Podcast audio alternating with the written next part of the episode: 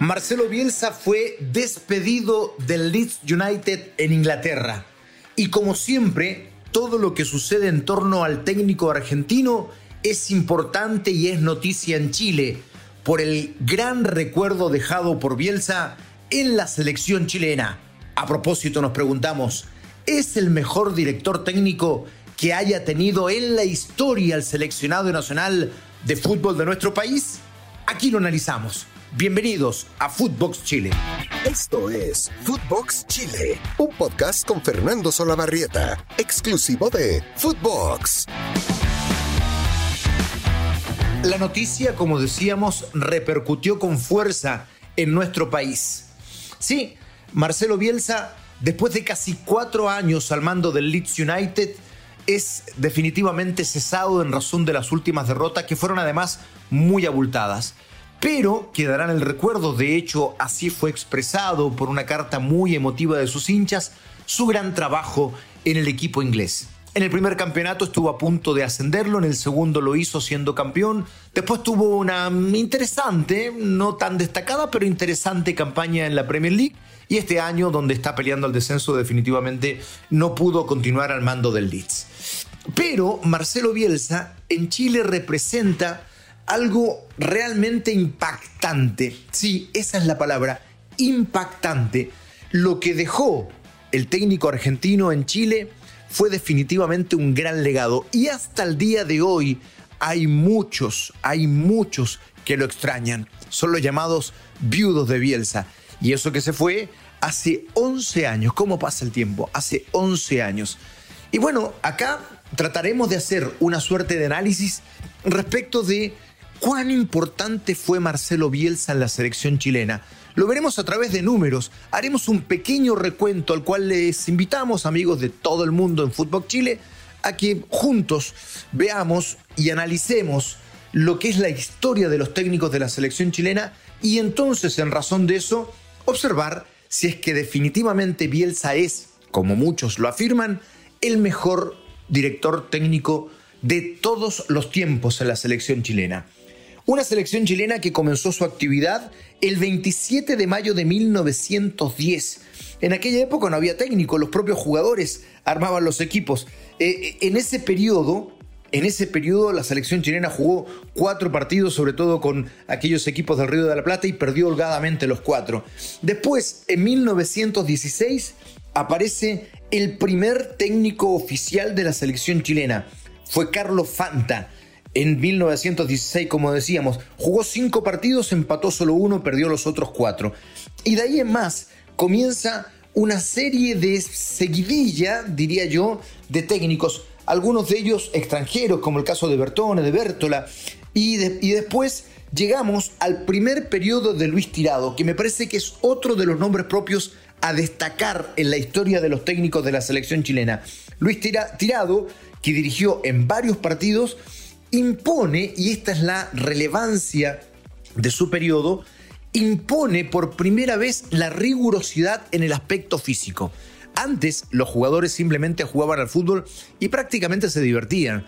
A partir de la llegada de Luis Tirado, incorpora la preparación física como algo fundamental y empieza de esa manera a poner pantalones largos a la selección. Tirado en su primer periodo dirigió 19 partidos, ganó 8, empató 2 y perdió 9. Ya a esas alturas, en eh, fines de la década del 40, Chile asumaba como un rival que tenía cierto palmarés, a diferencia de lo que ocurrió en los primeros años de la selección chilena. Comenzaba a posicionarse como la cuarta fuerza sudamericana. Después de Brasil y Argentina, luego de Uruguay, empezaba a aparecer Chile.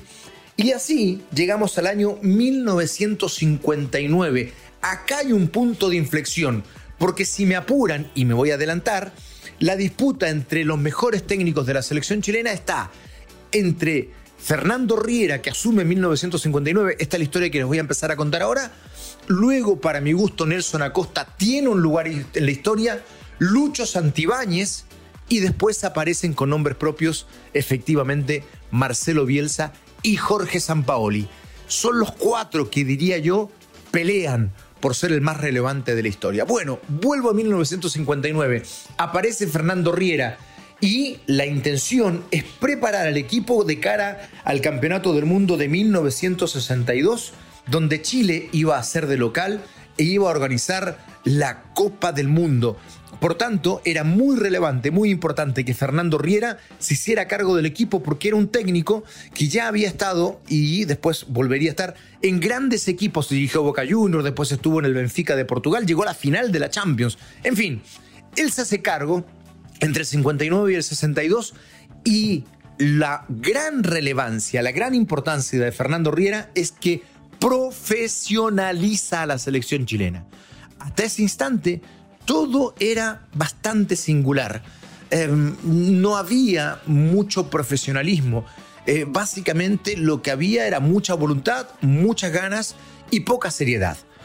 Riera impone la disciplina, impone las concentraciones, impone o reafirma la importancia de la preparación física y les da a los jugadores una serie de normas de las cuales tenían que estar completamente alineados. De hecho, el que dicen en aquella época era el mejor jugador de Chile, Enrique Coacá Ormazábal, no pudo ser parte de la selección porque en uno de los primeros entrenamientos, por una cuestión disciplinaria, terminó discutiendo con Fernando Riera y Riera nunca más lo tuvo en la selección chilena, al que en ese momento era el mejor jugador nacional.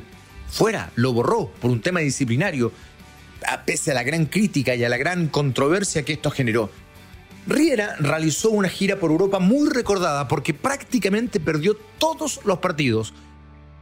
Estuvo colgando en el puesto justo antes de que comenzara el Campeonato del Mundo, pero cuando vino la Copa Mundial, Chile realizó una gran actuación y terminó tercero en el mundo, ganando a Yugoslavia el último partido en un encuentro realmente con características de leyenda que hasta el día de hoy se cuenta con aquel gol de Eladio Rojas cuando había varios lesionados en Chile, prácticamente con nueve jugadores en la cancha. En fin, termina el ciclo de eh, Fernando Riera precisamente después del Campeonato del Mundo en 1962 y no solo tiene este hito deportivo, jamás, jamás eh, igualado en la historia del fútbol chileno, sino que además tiene toda esta conceptualización de darle profesionalismo a la selección chilena. Cambia para siempre el parámetro. De allí la importancia enorme de Fernando Riera. Luego yo saltaría a 1977, año en que asume Luis Santibáñez, un técnico en aquella época muy singular. Eh, todavía, y, por qué lo digo? Porque todavía hay técnicos cada vez más que no jugaron al fútbol, que no fueron jugadores profesionales. Es el caso de Luis Santibáñez, que era periodista y después de una enorme campaña en San Felipe, donde lo hizo campeón de la segunda división, y después al año siguiente lo hace campeón de la primera división, ningún técnico ha hecho eso nunca en la historia, pasa a la Unión Española con campañas notables, es subcampeón de Copa Libertadores en el 75, es campeón en el 77, lo había sido también en el 73 con la Unión Española y de allí entonces asume la selección chilena donde alcanza una final de Copa América perdida con Paraguay y luego la llegada al Campeonato Mundial de 1982. Santibáñez es, sí, claro que sí, uno de los técnicos a destacar en la historia de la selección chilena. Otro gran salto desde el 82, pienso yo, ¿no?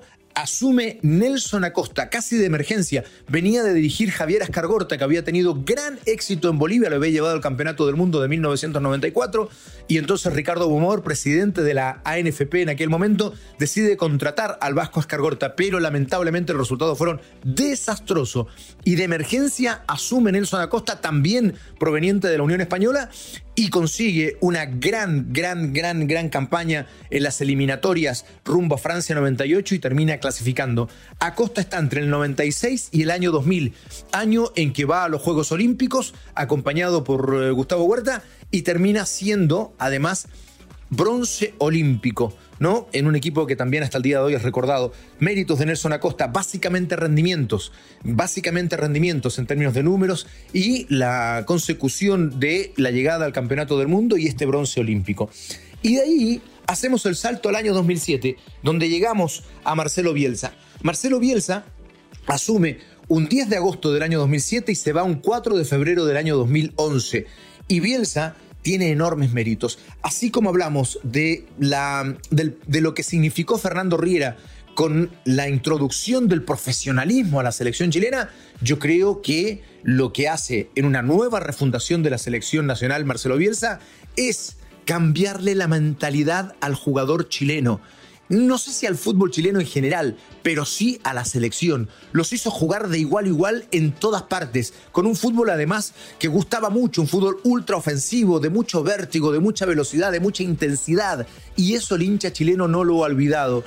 Bielsa termina siendo el mejor rendimiento de la historia de la selección. En 51 partidos tuvo un rendimiento de un 60.1%. 60.1%. Impresionante. Luego sería superado por Jorge Sampaoli, que llegó a la escalofriante cifra de 68.1% de rendimiento en 44 partidos. Bielsa estuvo en 51. Bien, eh, hablé de Sampaoli solo para terminar el recuento. Asume en el 2013, llega hasta el 2015 y Sampaoli también clasifica al Campeonato del Mundo del 2014 en Brasil. Termina siendo eliminado una, una dramática definición por penales con Brasil. Luego es campeón de la Copa América y para mi gusto ofrece los mejores resultados de la historia de la selección chilena. Una selección chilena, entre paréntesis, que ha jugado hasta ahora, esta cifra es bonita para saberla, 794 partidos. Ha ganado 305, ha empatado 173 y ha sido derrotado en 316 encuentros. O sea, ha perdido más que ganado. Y esta es una curiosidad. Fíjense ustedes que hasta este instante la selección chilena ha convertido en su historia 1.122 goles y ha recibido 1.122 goles. Exactamente los mismos goles que ha convertido los ha recibido. Bueno, una eh, curiosidad estadística que pronto se va a romper en el próximo partido de todas maneras. Eh, ¿Es Bielsa el mejor técnico de la selección chilena? Está en esta lista de cuatro. No tengo duda. Pero en razón de rendimiento, San Paoli lo supera. Eh, después Bielsa, además, en cuanto a números y registros, eh, llega segundo a las clasificatorias después de Brasil. Para Chile siempre es muy difícil clasificar un mundial y yo no recuerdo una eliminatoria tan agradable, tan tranquila, donde incluso clasificó faltándole dos partidos. Después Bielsa tiene otro registro. Es el tercer técnico con más partidos dirigidos a la selección chilena. Luego de Nelson Acosta, que estuvo en dos periodos y que dirigió 94 partidos. De Luis Tirado, que estuvo en tres periodos y dirigió 52 partidos. Allí aparece Bielsa con 51 encuentros, tercero en la historia de más partidos dirigidos en la selección chilena. Y luego, Bielsa tiene otro registro interesantísimo. Después de 48 años, cuando, a cuando fue a Sudáfrica 2010, llegó a ganar por primera vez la selección después de 48 años un partido por el Campeonato del Mundo. Fue frente a Honduras con gol de Jan Bosellur, que por cierto, Bosellur es el único jugador chileno que ha convertido en dos mundiales. Lo hizo frente a Honduras en Sudáfrica y lo volvió a hacer en Brasil 2014.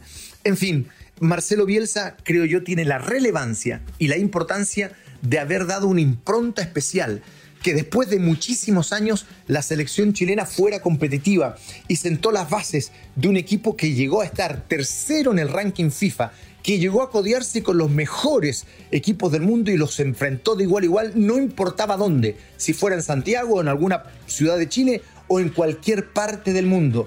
Esa selección chilena que después es campeón de Copa América y que después juega una final de Copa Confederaciones que debió haber ganado frente a Alemania, esa selección chilena, ese grupo de jugadores, la famosa generación dorada, es formada por Marcelo Bielsa. Alguno dirá, bueno, con ese nivel de jugadores no era tan difícil. Sí, pero yo recuerdo muchas camadas de jugadores extraordinarios a nivel juvenil, que pintaban para ser crack y que nunca lograron desarrollarse. Necesitaban un técnico como, como Bielsa para hacerlo. Y esa generación fantástica de Mauricio Isla, de Gary Medel, de Alexis Sánchez, de Arturo Vidal, que fue complementada por Claudio Bravo, por Charles Aranguis, por Eduardo Vargas, ese grupo lo desarrolló Marcelo Bielsa.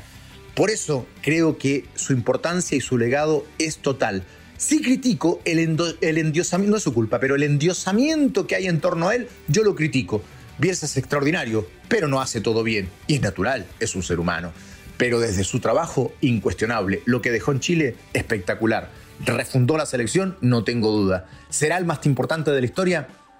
A mí me parece que por rendimiento San Paoli, a mí me parece que por permanencia y por lo que sucedió con él, lo de Nelson Acosta es muy relevante. Y en razón de la primera base, de la piedra angular de una selección chilena en su historia, fue Fernando Riera. Saque usted sus conclusiones. Vi esa pelea.